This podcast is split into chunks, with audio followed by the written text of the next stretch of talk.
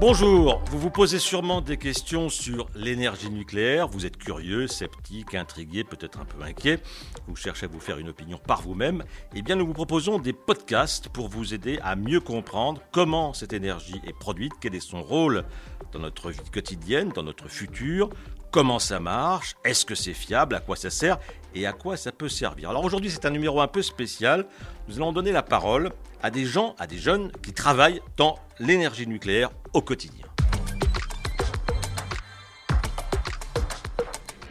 Le nucléaire en clair, un podcast de la Sphène, présenté par Jérôme Godefroy. Je bosse dans le nucléaire. Plus de 200 000 personnes en France peuvent prononcer cette phrase tous les jours. Il s'agit du personnel EDF, des centrales nucléaires françaises, mais aussi les spécialistes extérieurs qui participent par exemple aux indispensables opérations de maintenance des installations. Alors aujourd'hui, nous allons recueillir les témoignages de trois de ces acteurs du nucléaire. Euh, je commence euh, à donner la parole tout de suite à Marie Perrine Astier. Bonjour Marie Perrine. Bonjour. Euh, vous êtes à quel endroit vous? Alors moi je suis opérateur à la centrale nucléaire de Saint-Alban. Alors Saint-Alban, je crois que c'est en Isère, à 150 km au sud de Lyon, c'est ça? Exactement. Très bien. Nous avons aussi en ligne Catherine Boissineau. Bonjour Catherine. Bonjour. Vous êtes à quel endroit vous? Alors moi je suis au CNPE-Tricastin, dans la Drôme. Alors CNPE, il faut dire ce que c'est Ah pardon, Centrale nucléaire de production d'électricité dans la Drôme.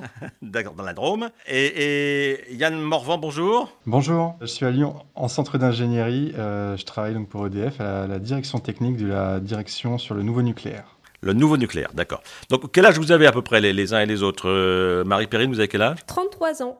33 ans. Catherine? 40 ans. Et Yann 32. Donc, euh, vous êtes des, jeunes du nucléaire, on peut dire ça. Alors, euh, le, nucléaire, euh, comment ça vous est arrivé les uns et les autres? On va commencer par Marie Perrine. Eh ben, moi, je suis natif proche de la centrale nucléaire. Donc, c'est quelque chose qui était dans mon quotidien depuis toute petite.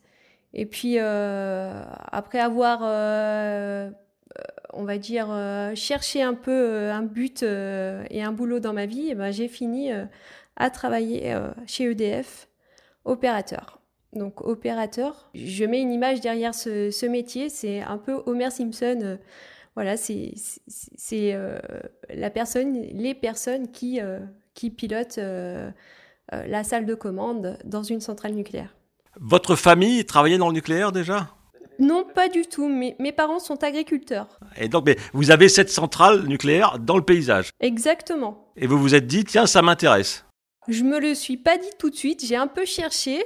Et puis en fait, au, bout d'un moment, j'ai vu qu'il y avait vraiment beaucoup de, recrutement dans, cette branche-là. Et j'ai dit, allez, pourquoi pas, je me lance. Hein. Et puis, et, puis au final, je suis euh, aujourd'hui euh, opérateur euh, en train de piloter une centrale. Voilà. Alors, vous nous direz tout à l'heure ce que vous faites exactement. vous avez fait quoi comme étude? Eh ben, j'ai commencé par un bac STL, alors c'est sciences techniques de laboratoire. Et après, j'ai fait un BTS CIRA. Donc, il y en a qui, feront, qui, qui, auront un peu le sourire en pensant à la vigne, mais c'est contrôle industriel Enfin, c'est tout ce qui est régulation, euh, qui touche à la régulation et l'automatisme dans les industries. D'accord. Ben, vous allez voir que la vigne, on va, on va y venir aussi avec Catherine euh, Boissineau, qui est à, au Tricastin. Catherine, euh, vous, comment ça s'est arrivé dans votre ville nucléaire? Eh ben, un peu comme Marie Perrine, hein, finalement, moi aussi j'ai toujours connu le nucléaire puisque j'ai passé mon enfance dans, dans cette région. Donc euh, la centrale nucléaire, elle fait partie du paysage. Et puis euh, dans chaque famille, il y a au moins un membre. Donc euh, moi, dans ma famille, il y avait un membre qui, travaillait, donc mon papa, qui travaillait sur le site. Donc en fait, ça faisait partie, j'allais dire même de mon héritage. C'est quelque chose qui paraissait tout à fait normal. Vous avez des souvenirs de, de, visites de, comme petite fille de la centrale? Alors jamais. Non? Ce qui était très, oui, et qui est très étonnant, en fait, on n'a jamais on n'a jamais, soit on n'a pas eu l'occasion, mais on n'est jamais allé sur le site. Ce n'est que accompagner mon papa parfois euh, euh, devant les grilles, j'allais dire, de, la centrale, mais euh, non, je suis jamais rentrée à l'intérieur. Et vous êtes passé par le vin aussi, c'est ce que j'ai cru comprendre Oui, je suis passée un petit peu par le vin, oui, effectivement. Donc, j'ai un, bagage chimiste, donc j'étais laborantine dans un laboratoire de vin, de tanninologique, oui. Donc le vin, puis le nucléaire, c'est ça Voilà, c'est ça. vous nous direz tout à l'heure exactement ce que vous faites. Euh, Yann Morvan, euh, à, Lyon, euh, vous, le nucléaire, comment ça vous est arrivé? Également, c'était pas du tout quelque chose qui était dans ma famille, puisque dans la famille, mon père était vétérinaire, comme disait la chanson, et ma mère travaillait en, en hôpital. donc plutôt de background un peu plus médical, et, mais toujours très scientifique. Et du coup, euh, vient le, moment de s'orienter. Euh, j'ai hésité fortement avec euh, vétérinaire. Et finalement, je suis parti dans l'ingénierie, où j'étais assez fasciné rapidement par, le, on va dire, les sciences techniques sur le, nucléaire. Et petit à petit, je, me suis dirigé vers, bah, vers la conception de, de centrales. Alors, à, tous les trois, je pose la même question. C'était quoi votre vision nucléaire avant d'y travailler? Qu'est-ce que ça représentait? Est-ce que vous en aviez un petit peu peur? Est-ce que c'était un truc mystérieux euh, euh, Marie Berinassier En tant qu'habitant à proximité de centrale, on a toujours été euh, sensibilisés à, l'école déjà. Et du coup, c'était quelque chose qui me faisait assez d'appréhension, assez peur en fait. Et puis euh, après, donc, euh, une fois qu'on y est rentré, qu'on a un peu tout démystifié, ben non, au final, on, enfin, on a confiance, quoi. Non, les, peurs du début de, de, de l'enfance, de l'adolescence, elles ont disparu parce que vous êtes dedans maintenant, c'est ça? Exactement. Euh, Catherine? Même chose pour vous Pas tout à fait pareil, non. Alors pas peur, non, puisque mon papa il rentrait en vie tous les soirs, donc euh, ah pas, de peur. Euh, non, non, au contraire, euh, une confiance, puisque je, je, savais que mon papa y travaillait et il était en plus content d'y aller, donc pas de crainte en fait. C'était quelque chose qui était normal, naturel. Voilà, il allait comme dans n'importe quelle entreprise. Donc une fois que je suis rentrée à l'intérieur, effectivement, j'ai plus découvert ce qu'il y avait à l'intérieur, mais pas de crainte en tout cas. Yann euh, Moi, un petit peu au début de, de, la, de la, peur, euh, avec euh, Je viens de Bretagne et le ressentiment ah breton mmh. envers le nucléaire n'est pas forcément très positif. malgré cela, en fait, on vivait comme dans un, environnement où il y a beaucoup de radon via le, granit et ça n'a jamais fait peur à personne, ça n'a pas délogé les Bretons. du coup, je plutôt intrigué, curieux et curieux, j'ai poussé un peu la curiosité pour aller savoir comment ça, comment ça marchait. Alors, on va, parler un peu de, votre vie quotidienne, de, votre travail, euh, à, vous trois.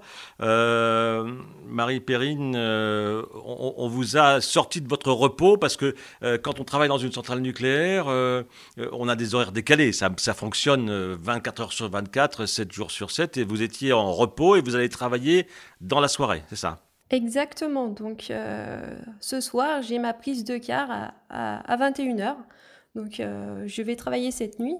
Donc, euh, ce que je ne connaissais pas, moi, quand je suis rentrée à EDF, je ne savais pas que les gens travaillaient en 3-8. Donc, euh, des postes de matin, après-midi, nuit, pour assurer la continuité de service, en fait, pour qu'il y ait tout le temps quelqu'un aux, manettes de la centrale. Quoi. Et, ce rythme de travail, il est, régulier ou est-ce que ce sont des quarts qui changent vous, êtes, vous travaillez tout le temps le soir, vous?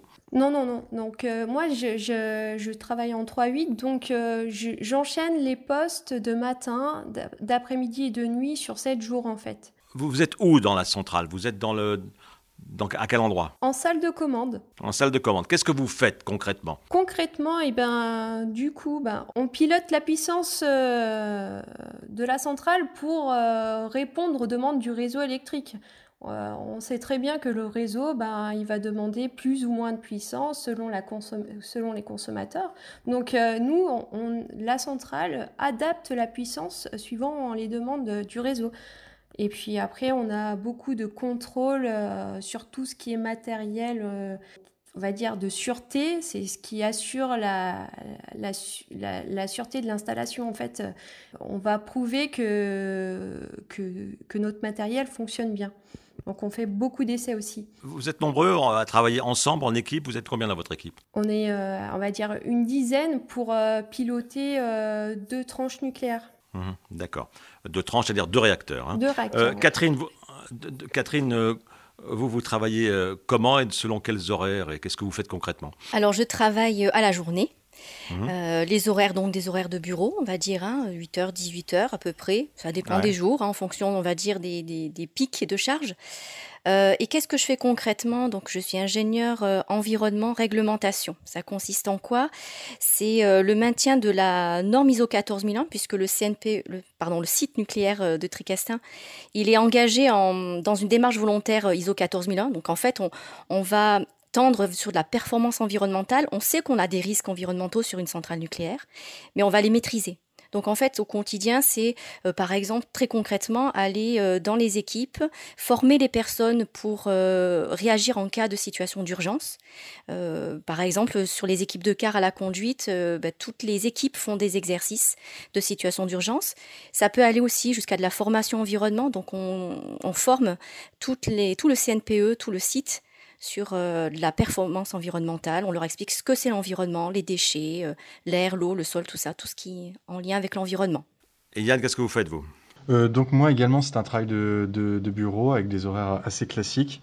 Donc moi je travaille à participer à faire la démonstration de la, sûreté de l'installation. Donc bah, après pour que Catherine et Marie Perrine puissent y travailler sereinement, euh, on va discuter avec l'autorité de sûreté pour expliquer euh, ce qu'on a fait, comment on l'a fait, pourquoi on l'a fait. On, démontre, on preuve à l'appui que ce qu'on fait, euh, on le maîtrise. si on a des doutes, ben, on en discute, on argumente et ça peut nous amener à faire des modifications. Et donc l'ensemble de ce process qu'on appelle une instruction nous mène après à avoir le, tampon, la validation du, du gendarme, de l'ASN, de l'autorité de sûreté nucléaire, pour exploiter, continuer à exploiter ou démarrer une nouvelle centrale. Est-ce que les uns et les autres, vous avez déjà euh, vécu euh, des incidents, euh, des choses qui ne se passent pas normalement et, comment, comment vous avez réagi, Marie Perrine? Alors moi, ah, j'ai eu de la casse matérielle.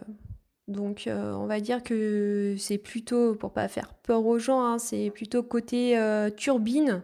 Donc c'est pas en zone nucléaire. Donc voilà, on a cassé une, une TPA, donc euh, euh, c'est une pompe qui, qui, sert à alimenter les générateurs de vapeur.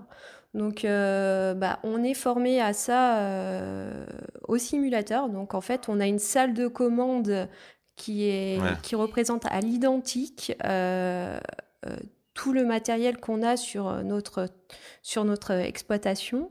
Et du coup, on est formé à, maîtriser ces incidents-là. Donc, euh, quand on le vit pour de vrai, donc euh, forcément, on a un pic d'adrénaline qui fait que, ben, mais euh, on a très bien réagi et puis on a, on a vraiment piloté comme il se, se devait l'incident, on va dire.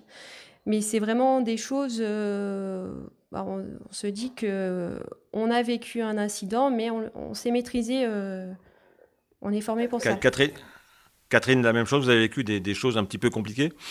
Des choses compliquées, oui, c'était arrivé, mais pas un incident directement, euh, voilà, parce que je ne suis pas sur des activités euh, sur le terrain euh, tous les jours, donc c'est plutôt une activité de bureau. Par contre, quand il y a des incidents, c'est les métiers qui nous appellent, qui nous disent, ben voilà, par exemple, là, on a une situation difficile, est-ce que tu peux voir au niveau de la réglementation, est-ce qu'on est bon, est-ce qu'on n'est pas bon, comment est-ce qu'il faut qu'on qu'on appréhende la situation? Donc c'est plutôt en appui au métier. Yann?